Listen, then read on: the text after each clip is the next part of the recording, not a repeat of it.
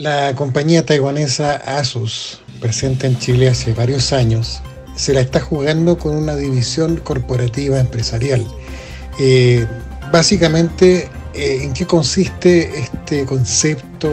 Si van a ser eh, equipos solamente dedicados para ese segmento, ese nicho, si los precios van a ir acorde las prestaciones de los Asus eh, si van a haber acuerdos corporativos con sistemas de leasing, arriendo, venta solamente, etc. Asus abrió en Chile su unidad de negocios corporativos de la mano de Expert Book Series, que es un portafolio de productos especialmente enfocados en el mundo empresarial.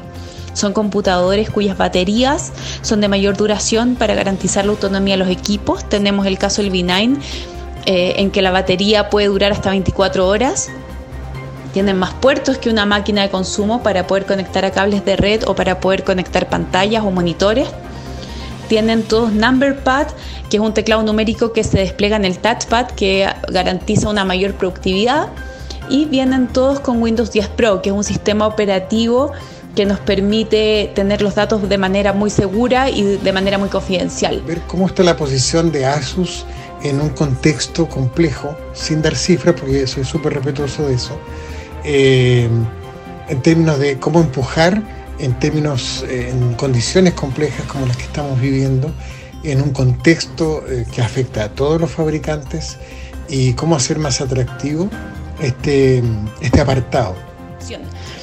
El mercado empresarial creemos nosotros que está creciendo de un día para otro las empresas se vieron en la necesidad de proveer a sus empleados eh, de computadores portátiles para el trabajo a distancia.